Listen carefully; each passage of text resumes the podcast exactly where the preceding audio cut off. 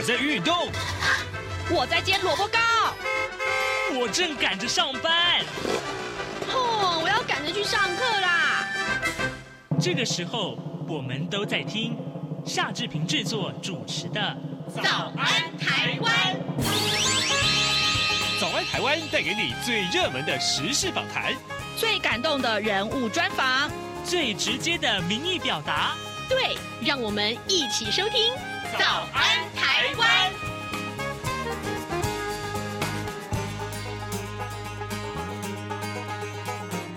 早安台湾，我是夏志平。今天是二零二四年的二月十二号，星期一。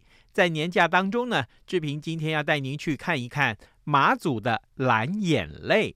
马上请您收听今天的节目内容。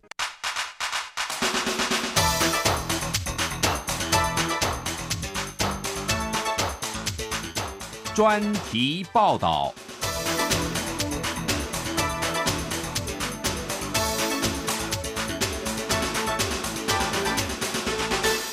马祖的蓝眼泪被 CNN 誉为世界十五大自然奇景。二零一五年来到南竿的摄影师安德烈欧拍下的一张海上蓝眼泪与天上银河相辉映的照片，更跃登 NASA 的网站，还被誉为国际级的特殊景观。但是蓝眼泪的成因，发光机制以及背后所代表的渔业资源与海洋生态的意义，则直到近年才陆续揭开谜团。请听记者吴丽君的采访报道。二零一六年四月，国立台湾海洋大学海洋环境与生态研究所特聘教授蒋国平，首度率领团队，针对让全世界着迷的马祖蓝眼泪展开研究。在此之前，大家连蓝眼泪究竟是什么都搞不清楚，只知道早期当地渔民称之为丁香水，因为只要晚上看到海面泛起蓝光，就代表丁香鱼群要来了。蒋国平受访时指出，他们运气很好，助理用宝特瓶把海水一捞起来带回研究室，结果第一次就分离成功，并于当年七月证实，马祖蓝眼泪就是一种单细胞浮游生物，叫做夜光藻，又名夜光虫，也因此成为以浮游生物为为主食的丁香鱼追逐的目标，他说：“所以说，当这个海洋中有很多夜光虫的时候，就等于有很多食物，就很吸引了丁香鱼来了。所以，当你可以看到海上有蓝眼泪的时候，那坐船出去看到那个丁香鱼这边跳，那也有渔民抓那个丁香鱼起来，肚子是蓝的，一切开里面就蓝的，很有趣啊。所以可见他们是为了这个东西来的。”随后，研究团队再度揭开蓝眼泪的旺季之所以发生在每年四到六月的原因，与大陆福建的闽江息息相关。蒋国平说。这个马祖，特别是南竿呢，正好位在闽江口。那因为黄河之水天上来，意思就是说，闽江水它的源头一定是高山，所以它春末夏初的时候融冰。那这个时候闽江水带来的就是很丰富的陆源性营养盐。那营养盐里面最重要是矽，所以说是很多的沙跟土里面溶解出来的矽呢，被闽江水带入了马祖这个海域，然后让这个细藻长起来了。那这个夜光虫呢，它要吃这个藻类，这个是食物链的关系，所以它就变成夜光虫大爆发的现象。policial.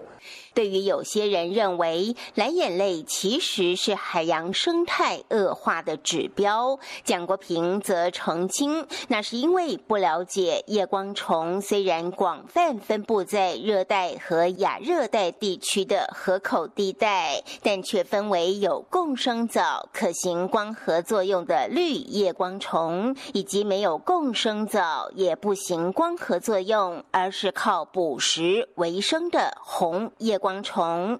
蒋国平指出，例如在印度孟加拉湾这一带看到的夜光虫，就是史前时代就有能在恶劣的低氧环境下存活的绿夜光虫。公元两千年后，因为污染日趋严重，所以绿夜光虫也越来越多。但是马祖的夜光虫则是红夜光虫，不仅不是污染的指标，反倒是负营养源的指标。他说：“这个马祖叶光虫是一个这里的自然现象，它从古至今就有，因为它最大的影响因子是那个闽江水。那所以说它什么都吃，它主要吃细藻了，可它吃的东西非常杂，它大概是很贪吃的一种生物。比如它可以吃鱼卵啊这些东西啊。那我们现在谈它是不是污染的物质？不是，因为本身夜光虫没有毒。”那它的大爆发引发的那个因子是细，不是磷，磷是来自哪里？都市废水。那如果说是氮肥是来自哪里？农业的施肥。那它都不是，它是来自一个自然的东西，应该说这这是个富营养盐的一个指标。但是蒋国平也强调，尽管很多地方都有夜光虫，不过只有马祖把夜光虫在海上集体发光的梦幻美景称为蓝眼泪，成为为马祖最迷人的风景。尽管这几年海大团队已经陆续揭开不少蓝眼泪的真相，包括夜光。虫虽然只是个单细胞生物，但身上却有上万个发光小体。一旦受到外力刺激，例如一波波的海浪拍击，发光小体内的发光质就会和发光酵素产生氧化作用，然后像炸药一样瞬间爆裂，产生蓝光。但是仍有些谜团还在雾里雾中，例如夜光。虫大爆发时，会在一个晚上，整片海就变成蓝色，但是又会在一夕之间突然消失。蒋国平表示，原本他们认为夜光虫是吃了细藻后开始分裂生殖，但不会会这么快啊，因为一个变两个，两个变四个，也要一段时间才能整片海变蓝。进一步研究。才发现，当夜光虫大爆发，海水一系变蓝时，也代表僧多粥少，夜光虫能够分到的食物变少了。此时，夜光虫因为生存压力变大，就会行有性生殖，产生大量的配子飘在海上。等到环境适合时，又会一夕之间。大爆发。不过，今年研究团队又有最新的发现。蒋国平说：“我们这个地方就还没有搞清楚，所以像这个东西，我们最早以为它是一个配置，就是精卵的那种感觉。可是我们现在发觉说，它不是个精卵，它是一个生活形态。就是说，我们已经证实了那个配子体会生长，然后也会行光合作用。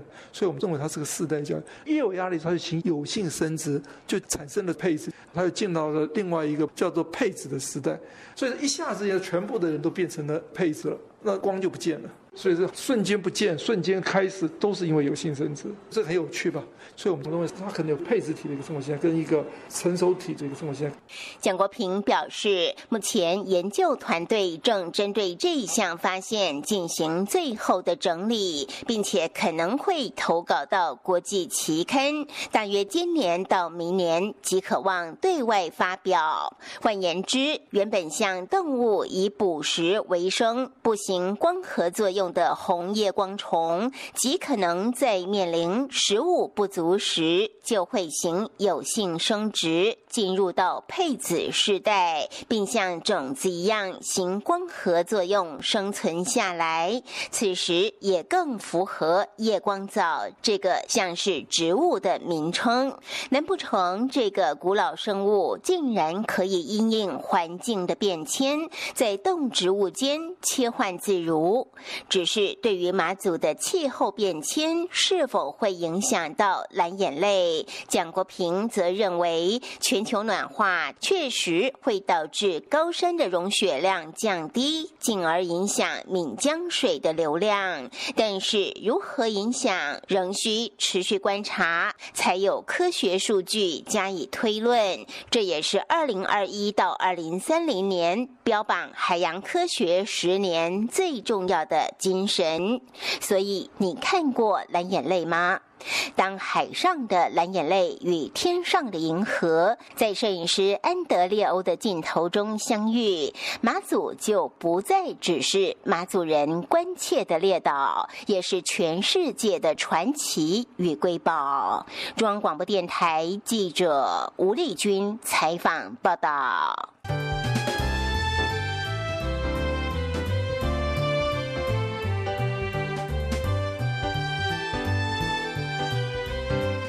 各位听众朋友，大家新年恭喜！我是赖清德。充满挑战的一年已经过去，期待新的一年我们携手同行，让台湾更好，经济更好，大家生活也能够更好。在新年团圆的时刻，祝福大家万事如意，阖家平安，龙年行大运。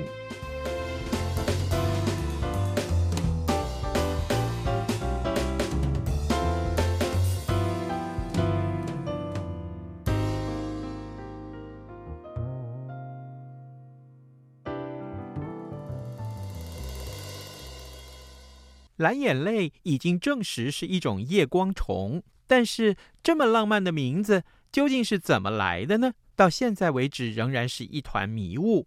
就连一名从小在马祖土生土长的民众都坦诚，他没有亲眼见过蓝眼泪，而且也不容易在海上看到整片的蓝眼泪。尤其早年有军事管制，连到海边游泳都得拿身份证，阿兵哥才会放行。晚上更不可能。和台湾完全是两个世界。历经三十六年军事管制的马祖，直到一九九二年才宣布解严。一九六七年出生的马祖人阿杰回忆，当时来台湾甚至比现在去美国还困难。除了交通不方便，没有飞机可坐，只能搭乘想起来就一脸酸苦的 AP 军舰往返外，也因为来。台湾必须先申请类似签证的文件，而且马祖人使用的台币上还写着现马祖地区使用，因此来台湾之前也要先换钱，几乎跟出国一样麻烦。阿杰指出，直到解严后，马祖才开始有了第一艘航向自由的台马轮，同时也有了民航机开航台马之间，但是出其只有多尼尔二二八型螺旋桨飞机，只能搭载十九人，就像现在往返绿岛兰屿的小飞机。加上刚开始只有北竿的军用机场可以使用，跑道设计也是供侦察机起降，不适合民航机，以至一九九六年就发生首起飞机坠海的空难，死了六个人。隔年又发生第。二起飞机撞山壁爆炸事故，十六名乘客及机组员全数罹难，引发马祖乡亲群情激愤。交通部才开始加速兴建南竿机场。一道狭长的台湾海峡，让中华民国一九四九年退守台澎金马后，有了战地前线与大后方的分野。即使解除战地任务，已经。经超过三十年，但是孤悬在两百公里外的海上，硬是高出台北一个纬度的马祖，在气候上也和台湾本岛有如两个世界。中央气象局气象预报中心主任吕国成五月初受访时就指出，马祖不仅海温与南台湾差异极大，就连低温特报的标准都和台北不同。他说：“因为马祖离台湾很远，反而离大陆比较近。那它又是介于海岛型气候，可是又介于大陆型气候的那种环境，它跟台湾是不一样的。马祖像现在的海水温度可能是只有十五度到二十度左右，相当的低。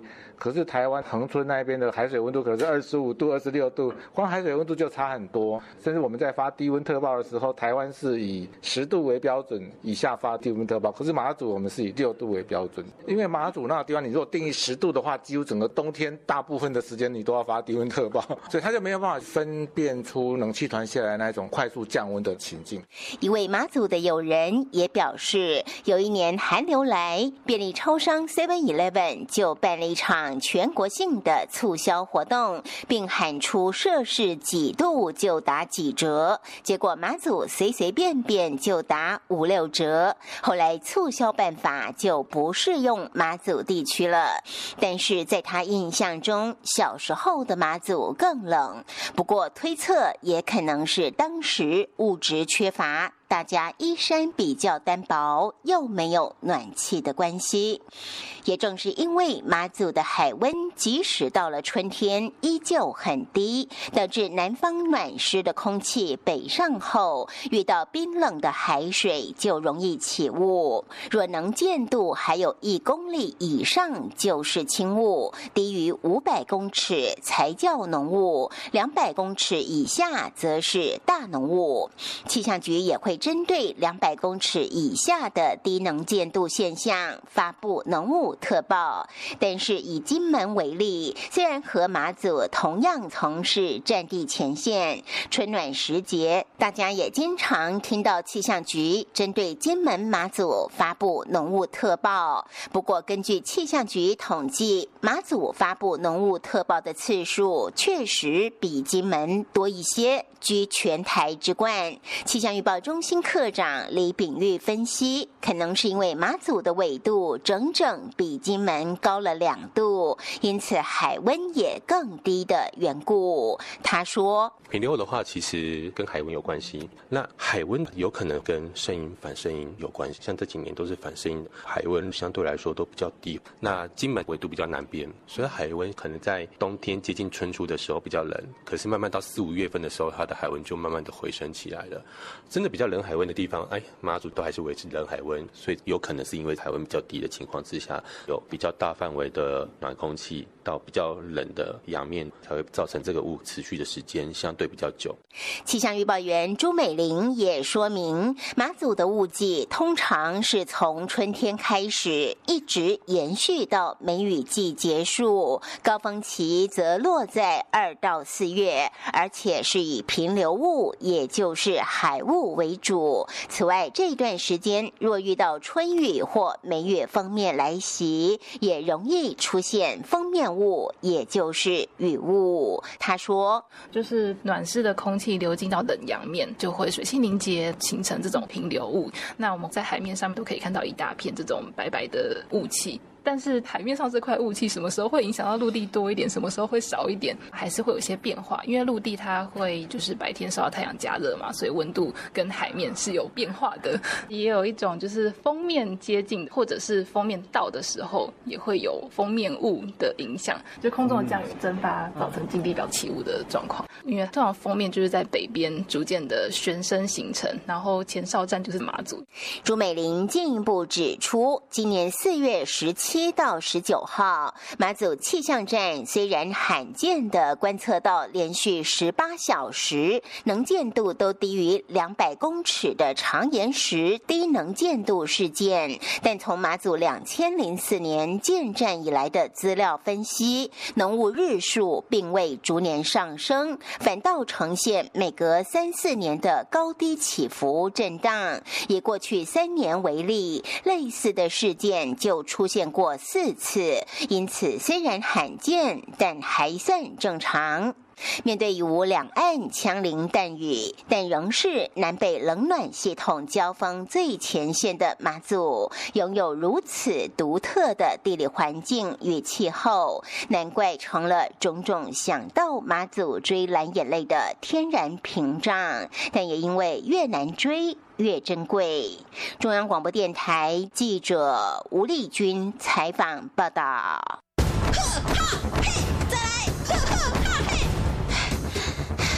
姑姑，我们已经隐居江湖多年了，你怎么还在练武功啊？过儿，你都忘了去年春节期间仇家还在追赶我们吗？啊，对。哎，快别说了，你快点来跟我练功。是，姑姑。你龙我龙拳，好运龙中来。哈，嘿，嘿，哈。中央广播电台祝福大家年年好运条龙。随着马祖的蓝眼泪红遍世界，到马祖追泪已经成为许多人此生必去的行程。但是想追泪可不是那么简单的事情。因为蓝眼泪的旺季是四到六月，但这段时间却适逢马祖的交通黑暗期，导致许多游客都亲身经历过马祖一天关岛三天的滋味。但是眼见蓝眼泪带来的旅游需求，交通部也只能努力提升海空运设施，照亮前往马祖的微光。随着蓝眼泪的旺季到来，马祖的观光客也从四月开始暴增。但是，一般人很难想象，孤悬海外、对外交通只能依赖海空运的马祖，不仅秋冬时节备尝东北季风之苦，春夏之际也饱受浓雾所困。也难怪曾经追泪的先驱会留下“蓝眼泪可遇不可求”。今天。看到蓝眼泪，明天就会掉眼泪的金句。以今年四月十七、十八号为例，就出现了罕见的浓雾。不仅机场关闭，以往最多只会封锁一两个钟头的港口，也诡异的从前一天下午持续封锁到隔天早上，连首航的新台马轮都在南竿福澳港自家门前惨吞。闭门羹。对此，航港局长叶协龙证实，这两天封港的时间分别长达四五个钟头，与以往日出后雾就会散开的情况不同。但是叶协龙也强调，船舶的体积都非常大，有一定的物理惯性，操作上不像汽车或飞机等运具，能在很短的时间就停止刹车。车，因此进出港标准必须相对保守，以测安全。但是各港口也会因为不同的地形及条件，制定不同的封港标准。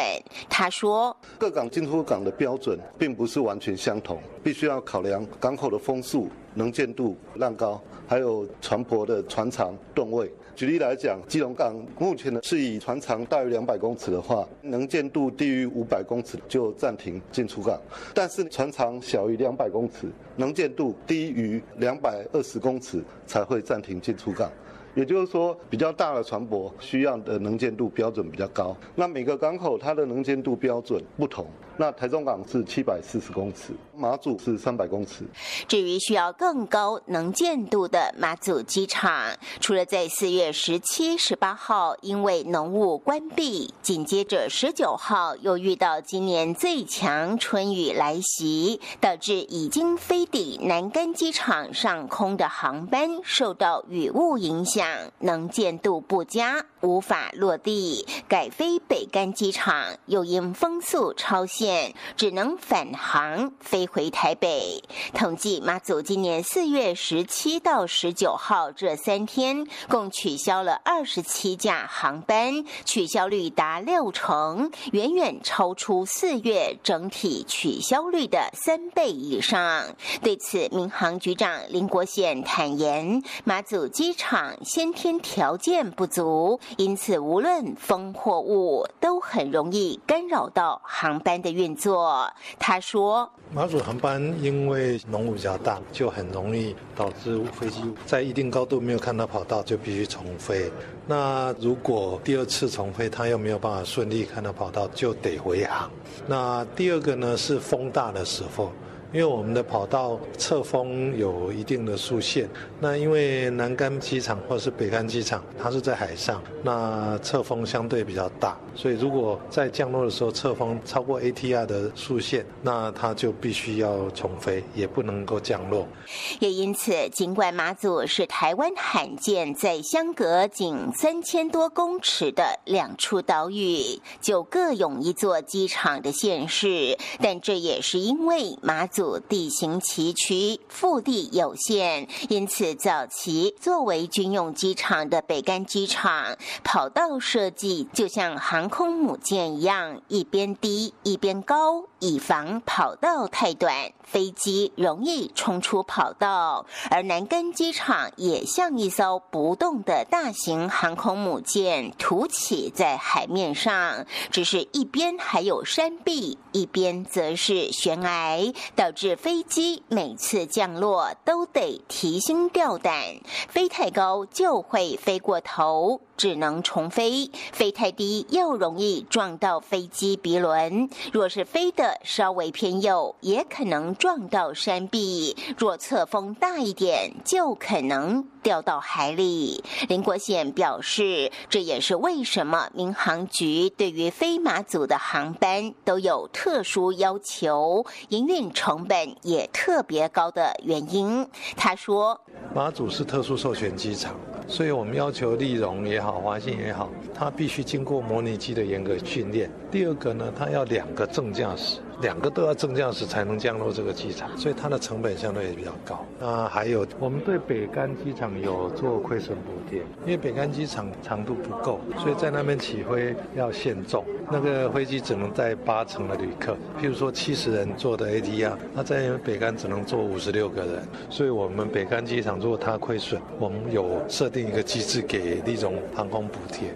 不过，眼见马祖蓝眼泪带来的观光客每年可达二。二十二到二十五万人次，空运量也暴增到一年四十五万人次，而且无论海空运，每趟航班高达六七成都是游客。因此，交通部除了加速汰换老旧船只，于今年六月一号起正式由新台马轮接手台马航线外，台马空运也在今年三月下旬迎来第二家华。华信航空进驻，同时南北竿机场航厦也陆续拓宽改建完成，并增加更多服务设施，让旅客万一碰到状况，能有更好的休息环境。此外，虽然南竿机场跑道长一千五百八十公尺，却因为高出海平面七十公尺，侧风较大，也更容易受到海雾的影响。春夏之际，航班取消率经常高达百分之二十四，也就是每四班就有一班会面临取消。但是，相对跑道长度只有一千一百五十公尺的北干机场，取消率只有百分之十二。因此，交通部也开始规划北干机场跑道扩建计划，并且同步改善南干机场的安全设施。林国显说：“所以我们先在南竿机场增设的风切的侦测仪器在牛角岭。那第二个呢，是我们在南竿机场增设的 EMS，就是航机捕捉系统，在跑道两头，让驾驶员心里比较有保障。万一不小心有状况，他可以拦截住，不要让飞机脱离跑道。那还有第三个呢，就来推动北干机场的改善，去扩建跑道，让它从一千一百多公尺扩建到一千五百公尺的。”长度，然后宽度呢，从二十五米扩建到四十五米，让它可以更好的抵抗侧风，能见度更好。林国显也表示，北干机场跑道扩建计划通过环评后，大约二零二五年即可开始施工，预计二零三二年完工。届时，不仅北干机场能见度限制可从现行两千四百公尺松绑到一千四到一千五百公尺，航班取消率也可望降低到百分之四点五，也就是每二十班才取消一班。同时还可提供 ATR 全载重七十人起飞以及夜航服务。届时，民航局也希望将南干机场移到北竿运作，否则营运成本实在太高。或许这正是蓝眼泪真正为马祖照亮的微光吧，让世人关注到马祖，也让马祖不再饱受交通之苦。中央广播电台记者吴丽君采访报道。早安，正吃着什么样的早餐？吐司加火腿蛋，咬一口，然后收听中央广播电台。以上就是今天的早安台湾，谢谢各位听众的收听。当然喽，年假期间，志平还是要提醒大家，大鱼大肉虽然难免，但还是要克制一下哦。跟你说拜拜，明天再会喽。早安，你好，欢迎光临，今天。